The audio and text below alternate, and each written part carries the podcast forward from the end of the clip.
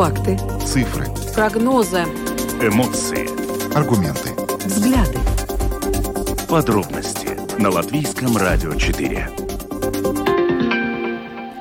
Здравствуйте, в эфире Латвийского радио 4, программа «Подробности», ее ведущие Евгений Антонов и Ильяна Шкагла. Мы также приветствуем нашу аудиторию в подкасте и видеостриме. Коротко о темах, которые мы обсуждаем с вами сегодня, 3 марта. Совет Рижской думы по памятникам проголосовал против идеи вице-мэра Линды Озела демонтировать памятник русскому поэту Александру Пушкину. Но при этом депутаты постановили, что монумент необходимо перенести. Они согласились при этом, что нужно демонтировать памятник советскому физику Келдышу. О том, что сегодня происходило в Рижской думе и что будет происходить с памятниками этим и некоторым другим известным людям, мы поговорим в самом начале нашей программы. Ну а затем, как всегда, у нас раз в неделю новости Латгальского региона. К нам присоединится наш коллега, корреспондент Латгальской студии э, Латвийского радио Сергей Кузнецов.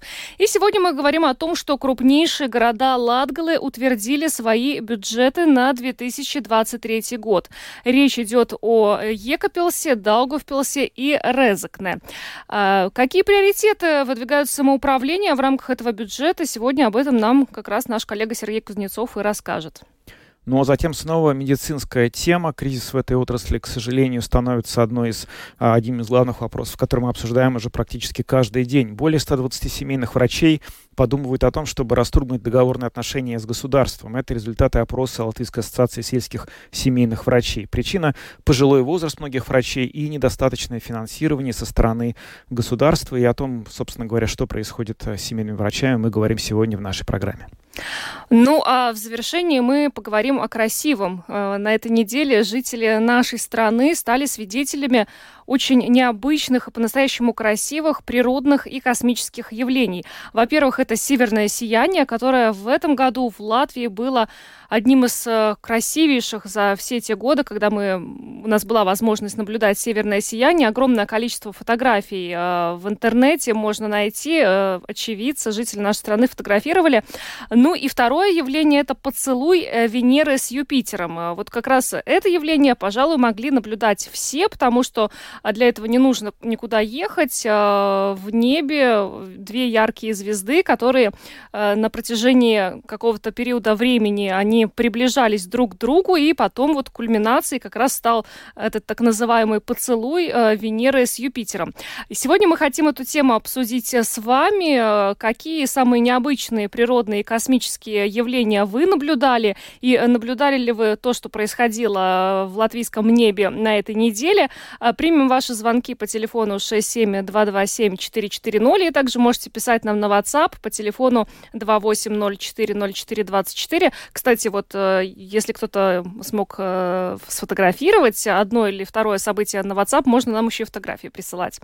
Ну и добавлю, что видеотрансляцию программы подробности смотрите на домашней странице Латвийского радио 4, LR4.LV, на платформе Rus.LSM.lv, а также в Фейсбуке, на странице Латвийского радио 4 и на странице платформы Rus.LSM. Слушайте записи выпусков программы подробности на крупнейших подкаст-платформах. Наши новости и программы также можно слушать теперь в бесплатном мобильном приложении «Латвия с радио». Оно доступно в App Store, а также в Google Play. Ну а далее обо всем по порядку. Подробности прямо сейчас. Программа подробности на Латвийском радио 4. Говорим о памятниках. Вице-мэра Риги Линда Озула призвала снести памятники Келдышу, Барклаю де Толли и Пушкину. И э, сегодня, собственно, этот вопрос рассматривался на заседании Совета Рижской думы по памятникам, где было принято решение проголосовать за идею вице-мэра, правда, с некоторыми нюансами. И с какими, вот сейчас будем разбираться. С нами на связи сейчас э, Глеб Пантелеев, э, скульптор скульптор и член Совета по памятникам Рижской думы. Добрый вечер. Э, здравствуйте. Ну, расскажите, пожалуйста, как сегодня прошло заседание Совета и, в общем, э, какие решения в итоге были приняты и насколько по ним был вообще достигнут консенсус? Ну, давайте тогда по фактам вначале, да, и потом, может быть, тогда, там, не знаю, о моем личном отношении, вообще о, о контексте, да. По фактам, если так, сухим, сухим языком выражаясь, э, оставлен Барклай, оставлен Судрабу Эджус на месте, и э, при этом э, Упейтис, Андрей Упитс около Дома Конгрессов, но его, в принципе, даже не было смысла голосовать за или против, потому что он по условиям конкурса на строительство концертного зала, он должен был вынесен за пределы красных линий этого строительства. То есть его в лучшем случае можно оставить в Кронволда парке, туда, где эти подарки все находятся, но учитывая то, что этот памятник исключительно для этого места был сделан, и он там действительно вписывается очень хорошо. На мой взгляд, он утеряет, в принципе, свою вообще скульптурную ценность, если его выставят где-то в другом месте, там, в деревне или, или в Кронвалда парке, где эти подарки находятся. И э, памятник, э, фигура э, Пушкина и э, бюст Келдыша должны быть э, убраны это по, ну, по фактам, да, то есть это, такие решения были приняты в результате голосования. Они должны быть убраны или, скажем, их можно перенести куда-то? Ну, э, видите, в чем дело.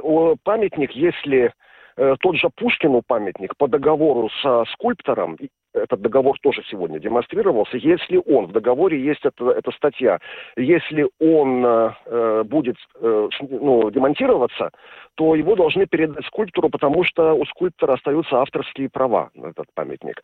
И не только авторские. Да. Э, у меня было предложение, ну оно, конечно, да, такое достаточно утопическое, хотя я не знаю, в принципе, э, ничего не, такого невероятного там не вижу, что его вполне можно было бы расположить вместе с Анной Керн в цитадели за концертным залом Ависол. Ну, вместо этого камня, который там поставлен, напоминает немножко кладбищенский. Тем более Пушкин и Анна Керн, это, ну, ну всем известно, что она была его любовница, да, это его, и не только любовница, но похоже, что и, и любовь, да, и, и там, конечно, у этой история довольно пикантная, да, потому что она была женой генерал-губернатора Рижского, но, в принципе, они могли бы вот так вот там сойтись, так сказать, возлюбленные, да. Но я не знаю, это мои фантазии, потому что решение общее было принято, э, я, я не поддерживал лично это перенос, и вообще у меня отношение к, к, к вот этой вот проблеме памятников довольно однозначное. Потому что, видите, в чем дело? Сейчас э, нет критериев. Да? Вот этот вот, вот эта новая волна, которая сейчас пошла, третья уже, там исчезли критерии. Потому что в первую, вот волну, когда снимались памятники непосредственно с автоматами, касками, там был четкий совершенно прописан признак, да, что если этот памятник как, э, не, э, несет черты агрессии, если в нем присутствует атрибутика тоталитарных государств. Это было записано. Теперь при этом Тукумский памятник э, советский остался, потому что в нем нету ни касок, ни автоматов, ничего такого нету. Хотя он посвящен тоже войне Второй мировой. И, но сейчас вот эта вот третья волна, которая пошла, она совершенно такая неопределенная, абсолютно такая размытая, да, это просто вот какие-то эмоциональные инициативы. То есть там кому угодно можно приписать, вот просто у меня видишь, у меня еще беспокойство по поводу того, что, э, что дальше, да, потому что сносить памятник довольно такое э, занятие, как сказать, увле, увлекающее занятие, да, это так весело, да, вот сносить памятники, и никогда не, не трудно очень остановиться, да, вроде бы казалось, вот все, сейчас убрали звезды, серп, э, и серпы и молотки, да, что дальше? Нет, теперь мы нашли Келдыша, вот Келдыш, оказывается, Пушкин, там, э, Барклай, да, символы тоталитаризма, хотя они еще, Барклай с Пушкиным и не, не родились тогда, и умерли уже давным-давно, но, э, но что дальше? И следующий вот так в этой цепочке, мне кажется, да, да, если подходить таким же образом, это будет ой, Орвация, то есть, что ой, то есть был э, коммунист убежденный, да, идеалист-коммунист, да, то есть он, можно сказать, что он тоже в этой в пропаганде э, советской, он занимал определенную роль, хотя он гениальный поэт. Идем дальше, ну, Зедонис просто конформист, да, такой этот коллаборационист, да, ну и дальше подбираемся к Райнису понемножку, потому что сейчас о Райнисе написана книга, такой автор, э, спортивный журналист Арман Спутчи написал, оказывается, что Райнис это вообще и, и, и, исчадие ада и вообще источник многих зол, которые его до сих пор вот никак пережить не можем. То есть я уже жду, когда будет э, попытка и Райниса убрать. Ну, вы знаете, вот вообще э, изначально в этом документе, который стал причиной для рассмотрения вот, собственно, вопроса о сносе этих памятников, в этом документе было характеризовано, что эти объекты в Риге прославляют тоталитарные режимы. А вообще вот каким-то образом сегодня в ходе вашего заседания этот, эта тема прояснилась, как те или иные памятники, вот, которые вы упомянули в частности, тот же памятник Пушкину, например, или памятник Барклаю де Толли прославляют тоталитарные режимы. Это вообще, как вообще это возможно? Ну вот а Пушкин, особенно, вот. да, Пушкин, это у, у людей просто, да. мне кажется, сейчас немножко, ну, вообще не сходится, да, то есть я вижу, что просто в социальных сетях по этому поводу пишут. Пушкин и тоталитарный режим. Ну вот как? Ну, послушайте, я вам, я вот свое мнение высказал вам, что я совершенно не вижу связи Пушкина с тоталитарным режимом, потому что Пушкин, с одной стороны, написал стихотворение клеветникам России, которые не могут ему простить сейчас. С другой стороны, он написал стих «Самовластительный злодей, тебя, твой трон я ненавижу, твою погибель, смерть детей жестокой радостью вижу». Да? То есть он гений был, и гений очень парадоксальный и очень импульсивный. И поэтому связывать его какое-то, может быть, даже заказное стихотворение с тем, что он прославлял тоталитаризм, ну, во-первых, я бы не сказал, что э, в то время фактически в большинстве стран Европы были монархии, поэтому э, тоталитаризмом, в общем-то, советским или нацистским тогда еще и не пахло, да, поэтому, конечно же, этого, э, эту связь найти очень трудно, и там просто, ну, видите, это где-то вот, как вам сказать, это я думаю, все дело в нервах, потому что в этой ситуации, когда вот действительно в условиях войны, когда мы видим воочию, что происходит, да, что такое действительно вот эта вот страшная сила, да, у людей просто, ну как, сдают нервы, да, и поэтому эти инициативы, они идут от, э, это эмоциональный фон, гормональный фон, да, потом э, иллюзия такая, что снеся памятник какой-то, э, ты получаешь вот этот вот как бы удовлетворение первое, да, но это удовлетворение очень быстро проходит и хочется еще, да, и вот эта иллюзия, такая сублимация того, что я тоже что-то делаю вот против, скажем, против э, э, агрессии российской в Украине, да, это моя, вот это мой вклад туда, но это не так, это иллюзия полная. Ну вот э, совет э, по памятникам состоит э, в том числе и из политиков, да, из депутатов Рижской думы. Но вот сегодняшние решения, которые были приняты, они, ну вот как вам кажется, они больше политические или нет? Все-таки преобладало ли вот это вот давление, может быть, со стороны политиков в отношении вопроса о сносе памятников? Вы знаете, полити, политики всегда принимают политические решения. При этом политик Иварс Друлле, мой коллега, исключительно взвешенно подходит э, к, к этим э, к решениям. Ну, он сам скульптор, может быть, поэтому у нас особое как бы отношение. Мы, мы скульптуры создаем, и разруш, разрушение и изъятие скульптуры из публичной среды у нас просто не может не вызывать э, негативных эмоций, да. И поэтому политики тоже разные. Ну, конечно, политики принимают решения политические. И я думаю, там не без этого и, и, конечно же, они думают о вот этой вот общем эмоциональном фоне в обществе, который из-за войны невероятно деформировался и очень подвержен очень вот таким вот эмоциональным и даже нервным скорее, да, вот э, влиянием и нагрузкам. И поэтому, конечно, они об этом думают. Но вы знаете, за каждого политика как-то ответить, какая у него мотивация была, я за это, ну, я не берусь. Я в этом совете, э, ну, как бы, я так думаю, я очень надеюсь, да, что я э, все-таки как профессионал и как художник именно оцениваю эти работы. Хотя у меня, естественно, есть есть гражданская позиция, и я ее тоже не скрываю. По той же вот войне там в Украине, да, я, у меня совершенно четкая однозначная позиция. Но связать э, Пушкина с войной в Украине сегодня я не могу. Я не вижу на это никаких, э, никаких оснований. И Келдыша тоже, потому что Келдыш работал в э, оборонном комплексе все ученые такого уровня, как Келдыш, в то время более или менее были связаны э, с оборонным комплексом. И поэтому Поэтому тут, тут вопрос такой, вы были комсомольцем или нет, да, уже следующий вопрос, да. Ну вот э, комсомольцами были практически все за редким исключением. Вы э, делали скульптуры или писали картины, посвященные, э, скажем, э, социалистической революции в Латвии 40-го года, да. Ну, ну, наверняка очень много было и современных художников, которые в данный момент, может быть, еще здравствуют, которые что-то такое делали, да, но но я, я как-то не, не вижу, не вижу вот повода для того, чтобы то, что происходило задолго до, не только до э, теперешней войны, но и до советской власти, до коммунизма, чтобы это каким-то образом имело, имело связь вот с современным контекстом. Дальше это что, нужно придумать. Дальше что будет происходить? Вот сейчас решение Совета носит консультативный характер. Соответственно, теперь Дума должна принять политическое решение. Вы ожидаете, что решение Дума примет какое по этим вопросам? Я, опять-таки, не могу сказать за Думу, но я думаю, оно примет решение, основанное на заключении Совета по памятникам. Ну что ж, большой И вам... вопрос, да.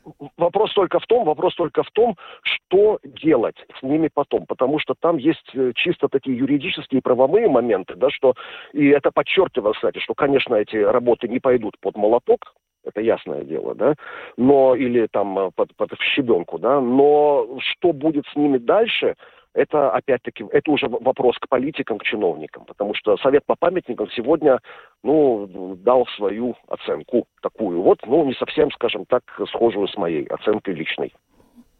Спасибо вам большое за интервью, за то, что подключились к нашему эфиру. Глеб Пантелеев, э, скульптор, член Совета по памятникам Рижской думы, был с нами на связи. Благодарим вас и хороших вам выходных.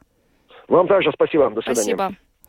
Ну, очевидно, решение Рижской думы э, будет принято в пользу сноса э, за идею э, вице-мэра Линды Озолы, поскольку как мы уже отмечали, э, в частности, и э, этот совет по памятникам состоит из некоторых депутатов э, Рижской думы. И, собственно, если такое решение сегодня было принято на совете, но, очевидно, оно будет принято и на заседании Рижской думы. Но, да, вот Глеб Пантелеев высказал свою позицию, но и то, что вот я в последние дни читала в соцсетях, после того, как стало известно, что такая инициатива вообще последовала, у людей не складывается вот в голове этот пазл, собственно, как, как э, Пушкин и, и, и война в Украине, и тоталитарный режим, ну, вот, не, не сходится. Ну, тут, конечно, очень сложно усмотреть прямо какую-то очевидную логику. И, э, ну, как сказал э, Глеб Пантелеев, вероятно, действительно дело в эмоциях, восприятие нынешней картинки мира, войны, политических событий, вот этого противостояния, которое началось э, с такой новой силой, оно на самом деле затмевает э, абсолютно все и просто э, искажает всю оптику, через которую люди смотрят даже на такие фигуры, как Барклай де Толли, которую, в общем, сколько, 200 лет назад был генералом, и Пушкин, который тоже примерно в тот период жил. В общем, это все, конечно, выглядит совсем странно, ну, как есть, так есть. А вот э, будем теперь следить за тем, что будет происходить. И интересно будет очень э, понаблюдать и послушать за дискуссией в Рижской думе по поводу сноса этих памятников, как э, этот снос будут мотивировать депутатов. И что будет непосредственно с этими памятниками, да, да. то есть, э, да, будут ли они, можно ли их куда-то переместить, вот как э, Глеб Пантелеев отметил, тут, есть юридические нюансы. Мы проследим, конечно же, за этой темой. Пока идем дальше, у нас, э, как всегда, раз в неделю новости Латгальского региона. К нам присоединяется наш коллега Сергей Кузнецов и рассказывает о главных темах недели, которые связаны именно с Латгалой.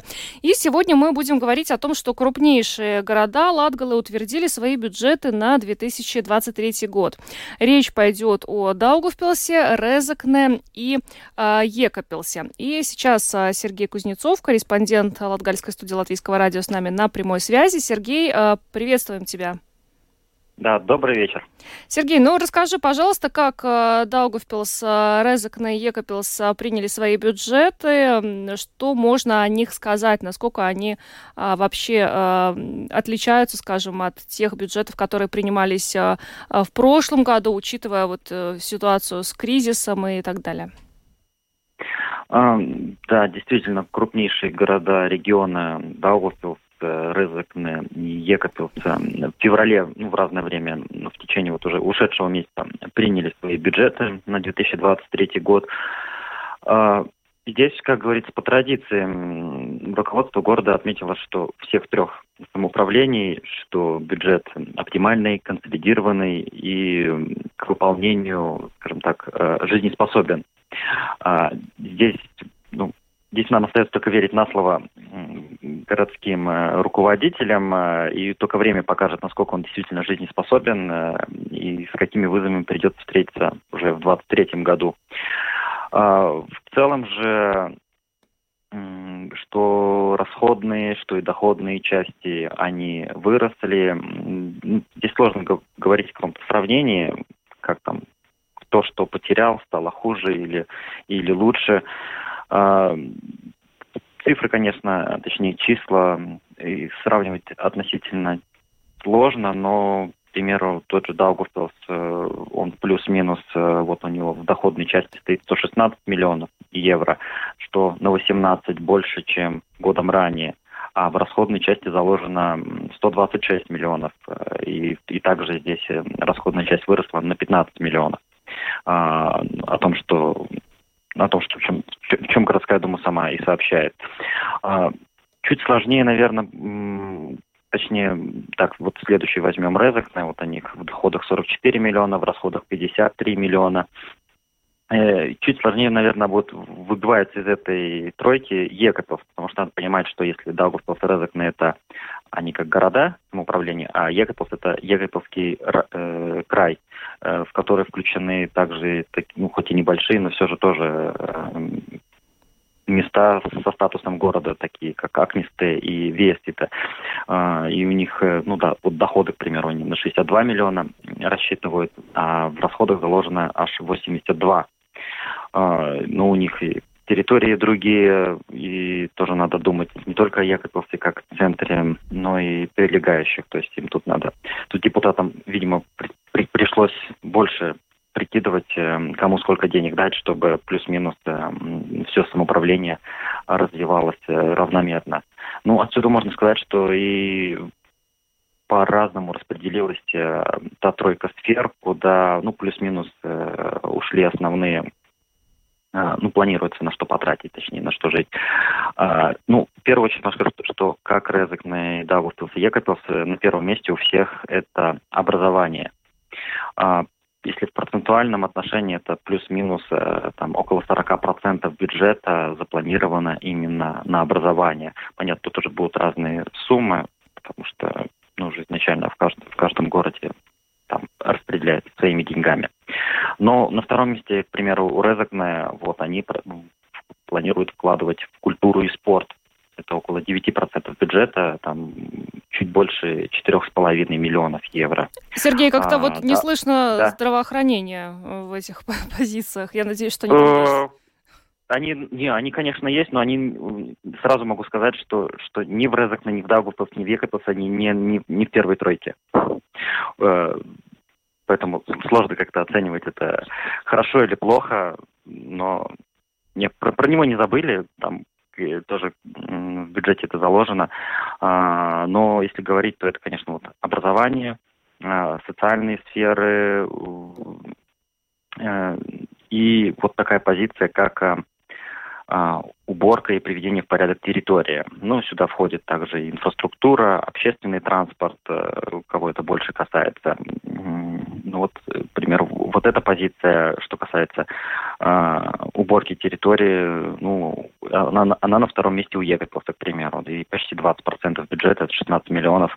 Ну, здесь, как я уже объяснял, у них территории другие, и тут исключительно за счет объема им надо чуть больше работать, чуть больше на это тратить. Вот приблизительно такой расклад. Э, ну, по традиции, да, в Даугавпилсе всегда социальная сфера была так одной из э, основных, э, которые уделяли особое внимание. То есть здесь планируется выделить 21 миллион евро, это из малого почти 40% бюджета. Вот.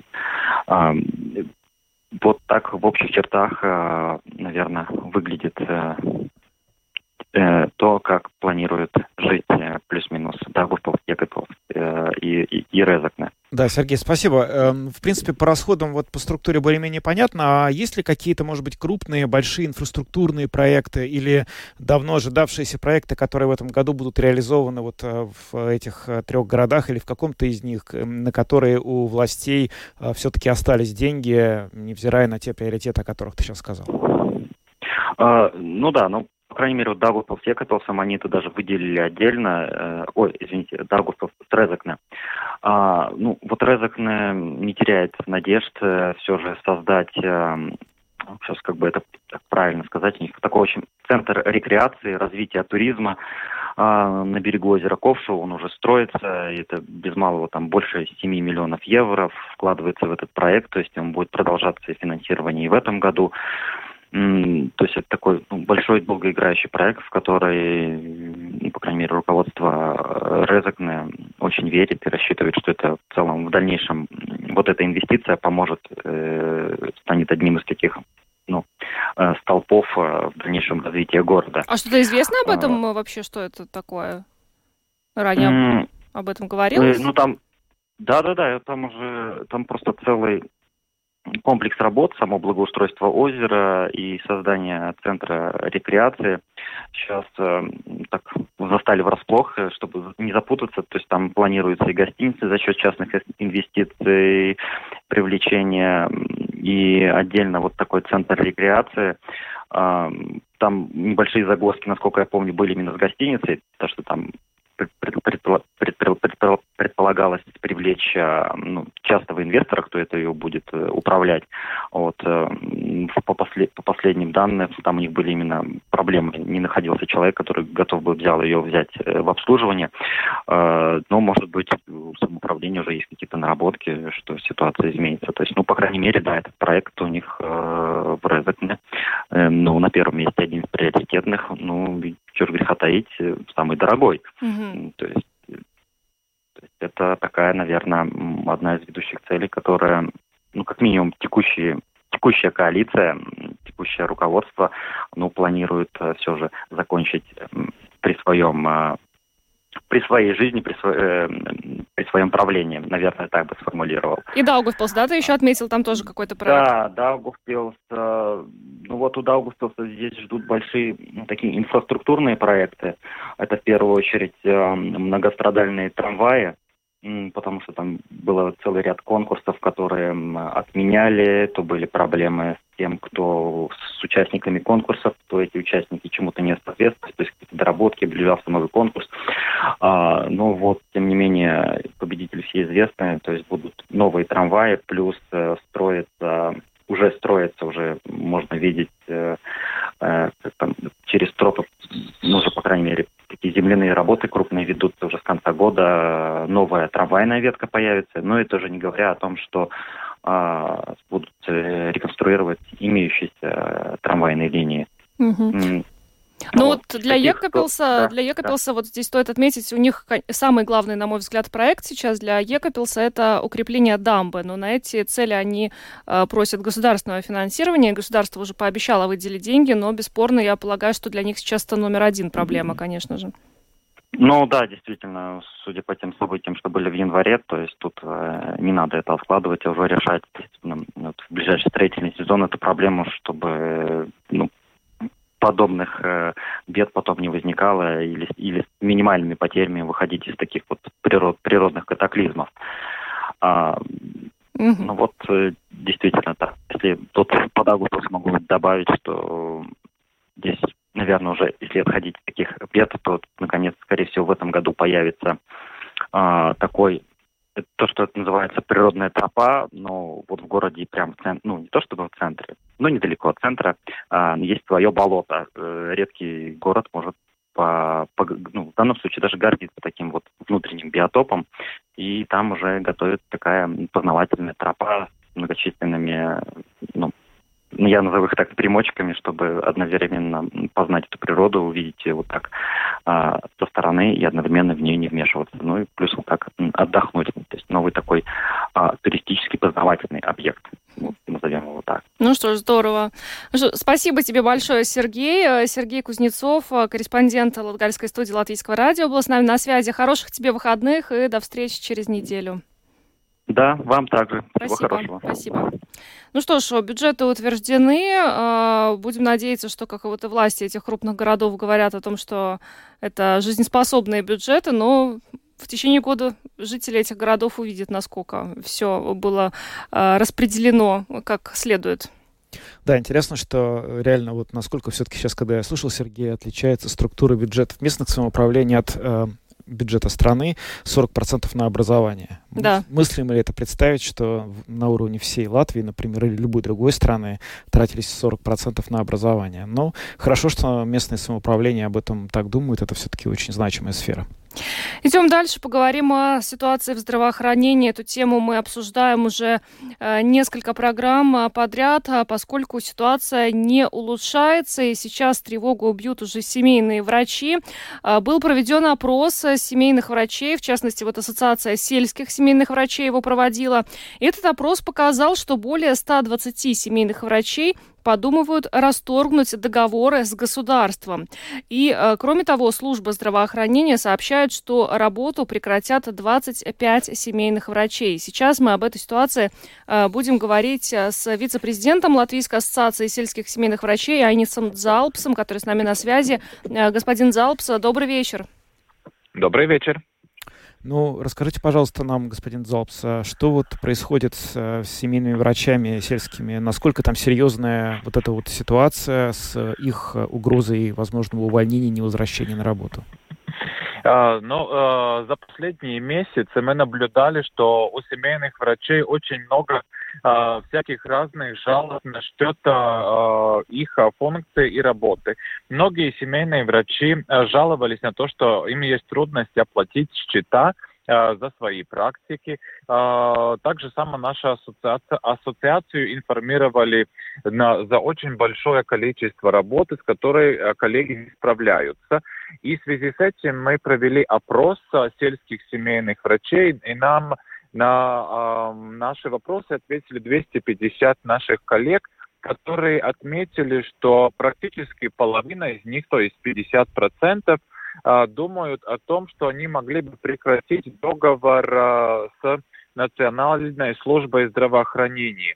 В связи с тем, что не хватает э, финансовых средств, и также самое, что э, мы не можем найти нужное количество медсестер, и регистраторов в наших практиках и не справляемся с нашими обязанностями. И это, на наш взгляд, очень негативный сигнал, который особенно для регионов Латвии является очень большим риском. Если семейные врачи отказываются и будут отказываться сотрудничать с государством и предоставлять свои услуги, тогда очень большое количество нашего населения будут лишены э, первичного медицинского э, ухода.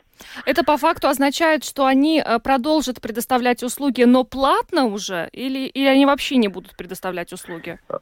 По нашему опросу там э, выявляются различные варианты. Те коллеги, которые достигли пенсионного возраста, они говорят, что из-за, из всех этих э, условий работы они устали и не видят больше возможности продолжать э, да, работу. А те, которые коллеги молодые, те отмечают, что они думают о том, что переехать в Ригу или даже за границу – а, но и некоторые коллеги, да, думают, что если у них есть другой сертификат по другой специальности, они думают, что могли бы перейти работать, например, в частный сектор и предоставлять услуги таким образом. Но те наши коллеги, которые работают в больших городах, те, э, да, писали, что они думают о том, что они могли бы предоставлять только платные услуги. Так что вариантов э, там выглядит довольно много.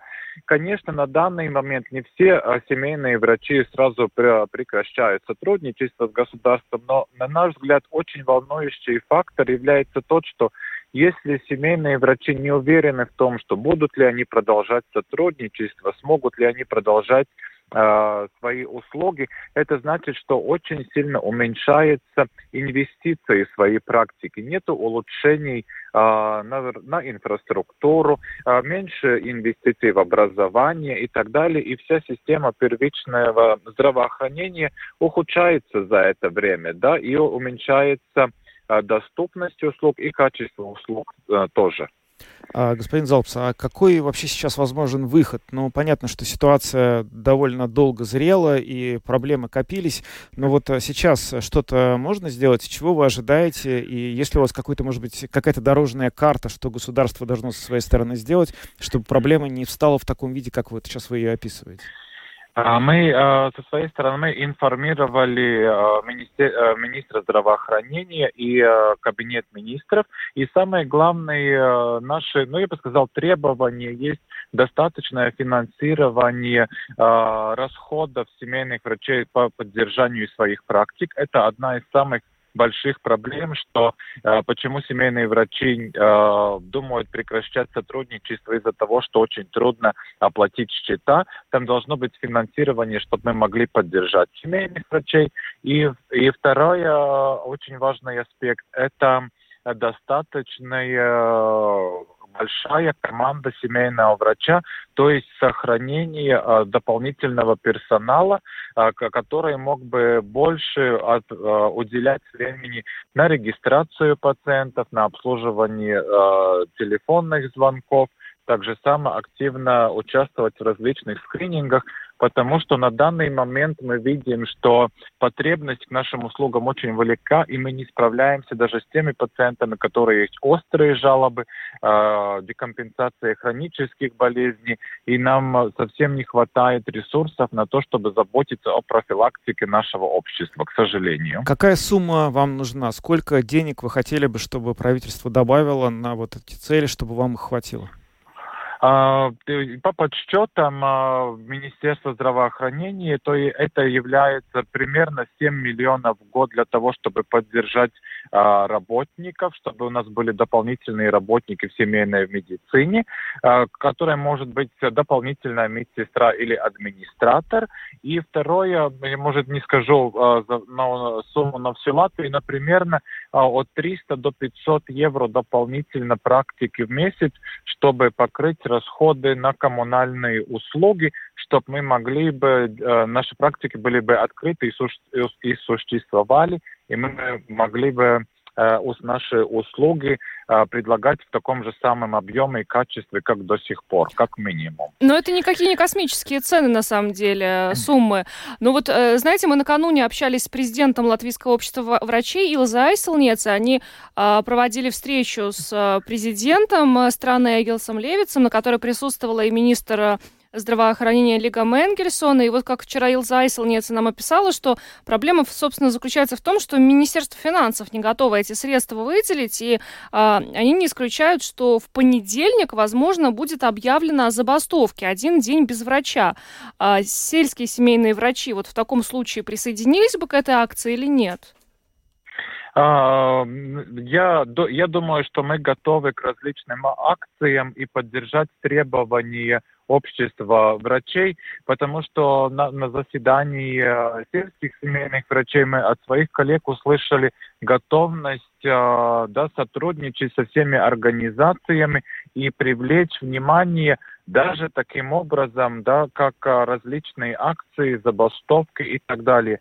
Но мы до сих пор еще надеемся на то, что на такой здравый смысл наших э, э, политиков и на такой диалог, потому что мы не говорим, как вы тоже указываете насчет каких-то астрономических сумм, мы говорим о там, минимальных таких расходах, э, которые покрывают первичную семейную медицину и гарантируют доступность медицины да, для наших пациентов, которые должно обеспечить наше государство. Я еще вас вот в завершение хочу спросить. Сейчас просто вся эта тема, связанная с, со здравоохранением и принятием бюджета на 2023 год, активно обсуждается и в социальных сетях. Люди не безразличны, потому что это очень важный для нашего общества вопрос. И вот одна такая формулировка, которую я прочитала в Твиттере, я хочу вас спросить, можете ли вы с ней согласиться? Э, написали «Покойся с миром, оплаченное государством здравоохранение». Вот как вам кажется, насколько мы близки к этому?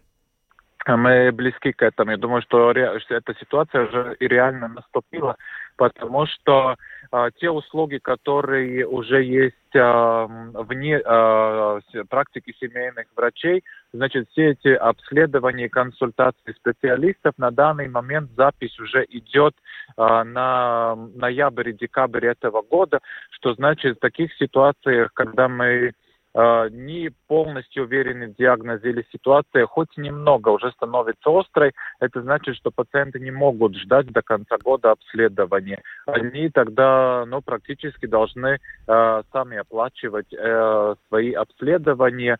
И это уже ситуация становится такая э, критичная и опасная, особенно для тех жителей, которые, ну, являются такой определенной риски, э, группы риска. Это многодетные семьи, это наши пациенты-инвалиды и, может быть, и другие, какие еще социальные группы наших э, жителей. К сожалению, такова выглядит ситуация на этот момент, и поэтому там надо очень серьезные и быстрые решения, и как минимум доступная семейная медицина для того, чтобы могли бы мы дозвониться до семейного врача и решить те проблемы, которые мы можем решить на нашем уровне. Но мы идем к тому, что уже не только вторичное э, это обслуживание, да, эти консультации специалистов и обследования уже затруднены, но мы уже идем к тому, что и семейный врач тоже в большинстве случаев может быть недоступен, к сожалению.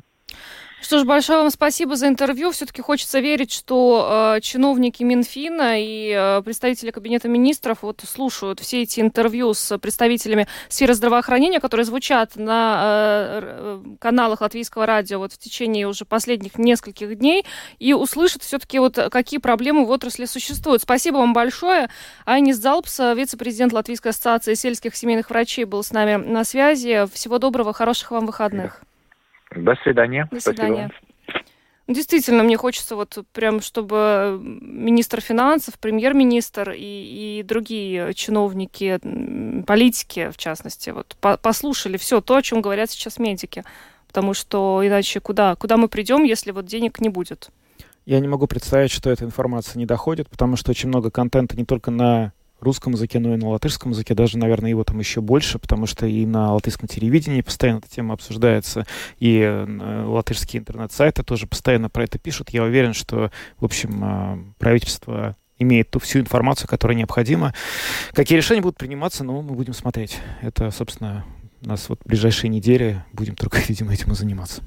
Ну, в завершении все-таки пятница. Поговорим мы сегодня о хорошем, о красивом, о невероятных просто космических и природных явлениях, которые жители нашей страны наблюдали на этой неделе. Во-первых, это северное сияние, просто невероятные фотографии можно найти в интернете. Люди сами фотографировали, сами это видели. И второе э, явление, которое вот я, кстати, сама наблюдала, это поцелуй э, Венеры с Юпитером. В общем, поцелуй поцелуй, э, северное сияние вы все прекрасно знаете. Поцелуй Венеры с Юпитером, он э, выглядел иначе. То есть это две яркие точки в небе, которые вот в течение определенного периода времени, они сближались, сближались, сближались. И вот кульминация была в течение двух ночей, 1-2 марта, и э, с Земли выглядело, как будто бы они поцеловались. А это были Венера и Юпитер. Очень красиво, романтично. Очень романтично, очень по-весеннему, но на самом деле вот э, кажется, что с поцелуем все вот так вот э, романтично, а с э, сиянием может по-другому, но оказывается, что с сиянием тоже очень романтичная история. И вот в эфире Латвийского радио 4 был ученый-геолог Константин Ранкс у наших коллег в программе «Домская площадь», и он рассказал историю, что такое северное сияние, и поверьте, оно стоит того, чтобы это послушать. Связано это было с мощной вспышкой на Солнце, э, выбросом заряженных частиц, которые долетели до Земли, ударились о наше магнитное поле нашей планеты, ну и, собственно говоря, разогнавшись в районе полюсов, врезались в атмосферу. А это вызвало как раз сияние. Так светятся возбужденные атомы азота и кислорода в нашей атмосфере. Так что процесс этот совершенно такой физический, нормальный и очень красивый. Правда, не совсем хороший для здоровья. Дело все в том, что это как раз свидетельство мощной магнитной бури. Сейчас у нас начинается период максимально активного Солнца. Это примерно в среднем каждые 11 лет.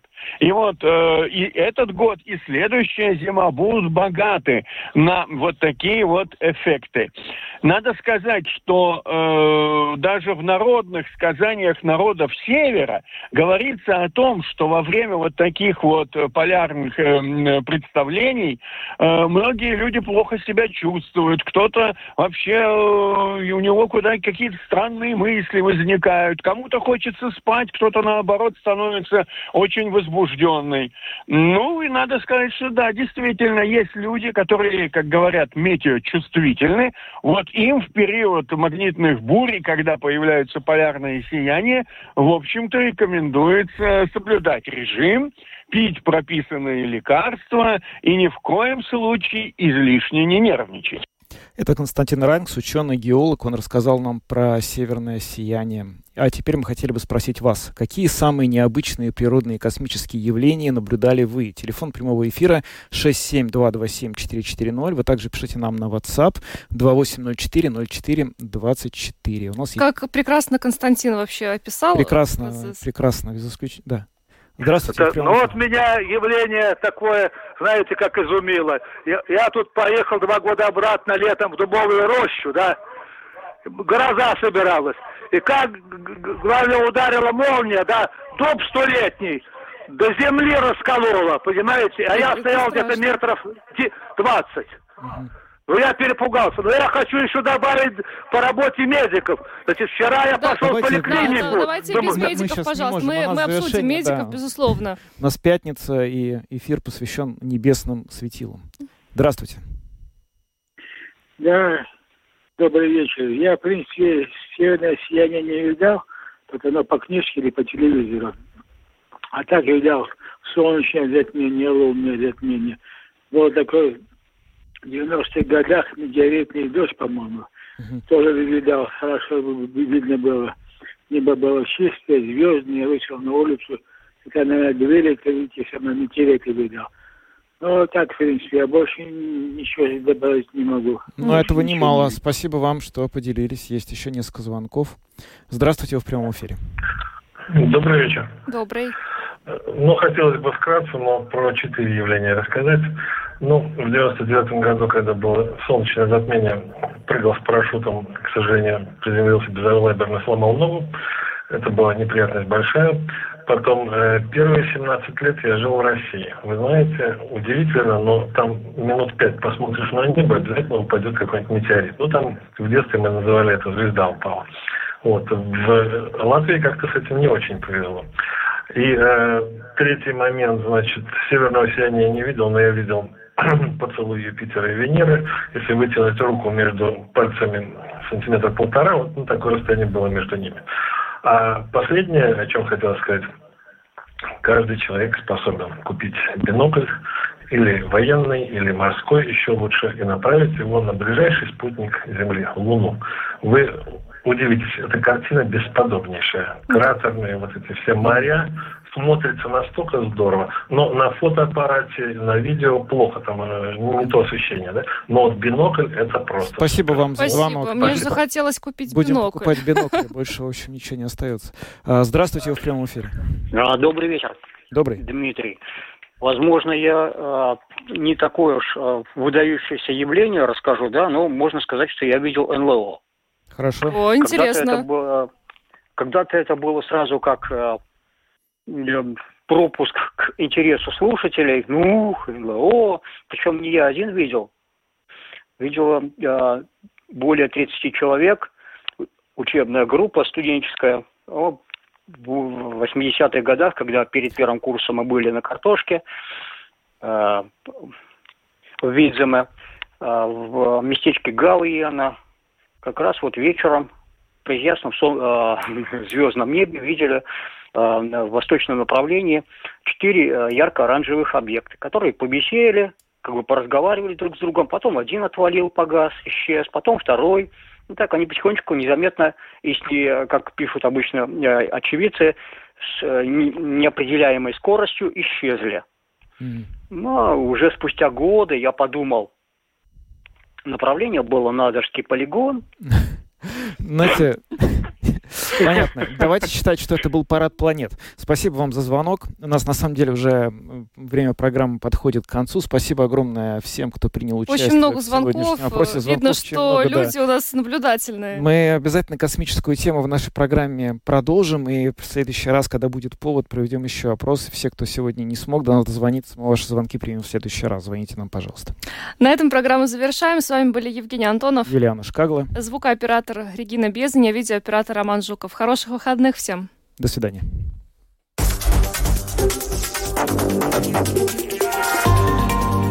Латвийское радио 4. Подробности по будням.